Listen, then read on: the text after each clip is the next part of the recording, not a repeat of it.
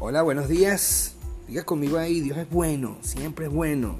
Espero que hoy sea un día estupendo, ¿sí?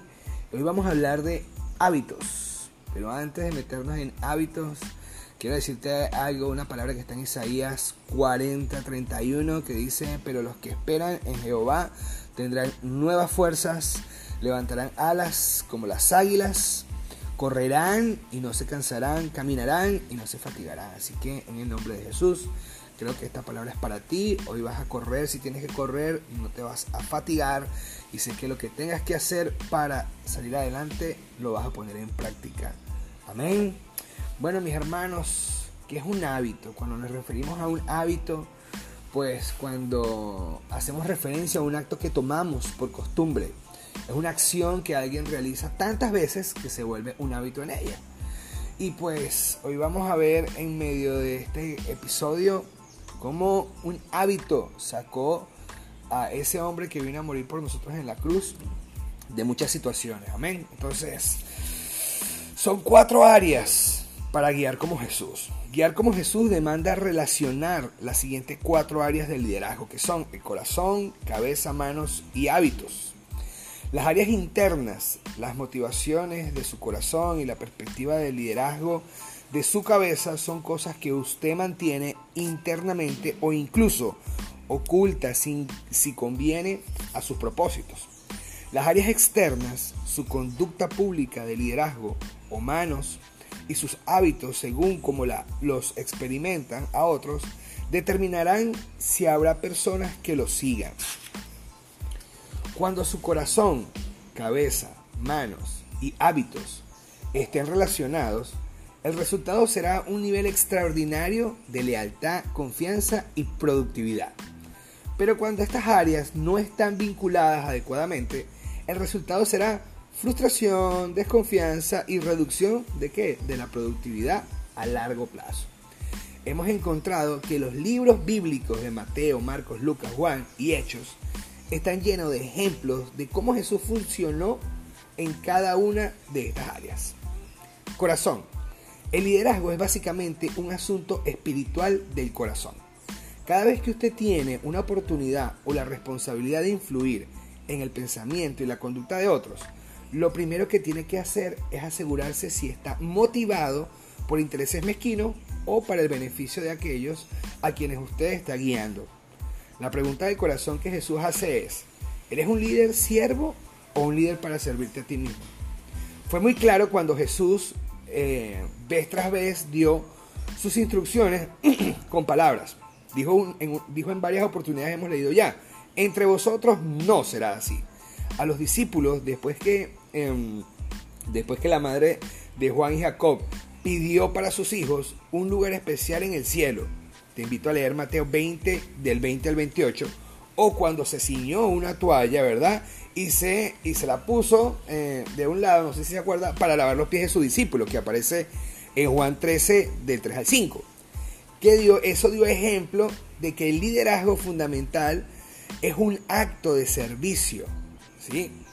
Eh, a mí me hubiese gustado ver por un ojito cuando el Señor Jesús agarró y tenía su toalla ahí y empezó a lavar los pies y hay una parte muy buena, ¿no? Cuando, cuando, cuando le, dice a Pedro y Pedro dice, no, no, no, Señor, ¿cómo se te ocurre? ¿Cómo vas a lavar los pies? Entonces el Señor Jesús le dijo, bueno, perfecto, Pedro, entonces no tienes ni arte ni vas a tener nada que ver conmigo de aquí en adelante. Y, salió Pedro de una manera muy coloquial. Le dijo, no, no, no importa, Señor, no importa. Báñame completamente, no pasa nada. Entonces, las sutilezas del corazón y los velos de justificación con que, con que disimulamos las motivaciones de servirnos a nosotros mismos requiere de una honestidad brutal para dejarlas al descubrimiento y desecharlas. Cabeza. La tarea de guiar como Jesús comienza en el corazón con la motivación. Su, interno, su intento entonces se mueve a través de otra área interna, la cabeza, que examina sus creencias y teorías sobre guiar y motivar a los demás.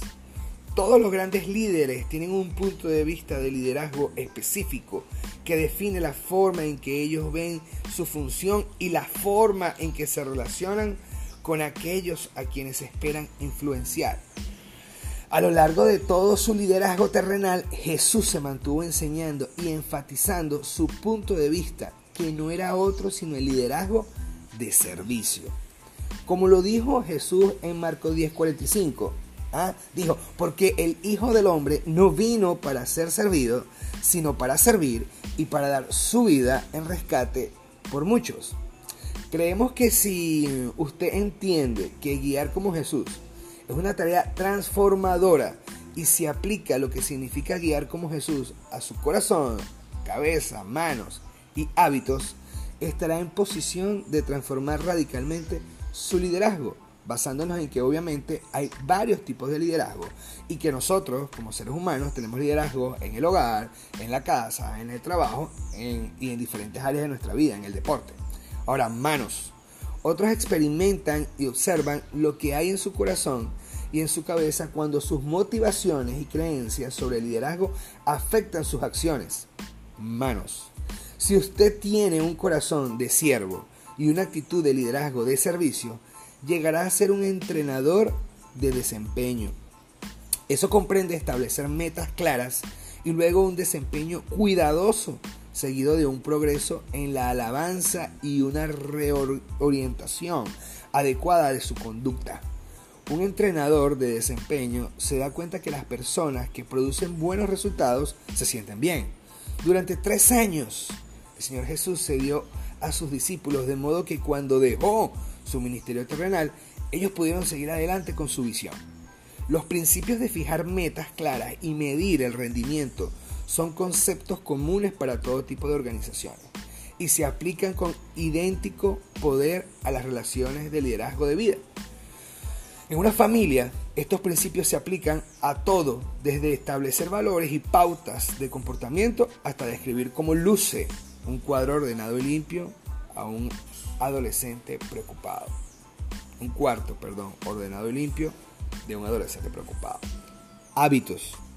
Sus hábitos son como usted renueva su compromiso diario como líder para servir en lugar de ser servido. Como líder comprometido a servir, ¿verdad? No obstante, todas las presiones, pruebas y tentaciones que tuvo que enfrentar como recargo, como, como recargo Jesús, eh, que tuvo que enfrentar, sorry, cómo recargó Jesús su energía y su perspectiva de siervo. Cómo Jesús hizo para estar enfocado todo el tiempo. Como Jesús dijo, nada, tengo que seguir hacia la meta por sus hábitos. Ese fue el gran, no secreto, pero la gran, este, mm, sí, vamos a llamarlo, el gran hábito para poder cumplir el objetivo. Por sus hábitos, a través de sus patrones de vida, de soledad y oración, del conocimiento de la voluntad de Dios expresada en su palabra, en su santa palabra, y con la comunidad en que vivió como un pequeño grupo de seguidores íntimos, Jesús pudo refrescarse o renovarse a sí mismo constantemente por medio del hábito de la oración y de la constancia en determinadas acciones. El Señor Jesús cumplió su objetivo. Espero que tú puedas cumplir tu objetivo a través de trazar un hábito productivo y que de todas, todas puedas hacer la voluntad del Señor. Yo empecé mi nuevo hábito parándome muy temprano a servir al Señor, tratando de sacar lo mejor que Él tiene dentro de mí para compartirlo con todos. Feliz día, que el Señor te bendiga y recuerda, trata de utilizar todo lo que tengas a tu alrededor para hacer lo mejor que puedas hacer para el Señor.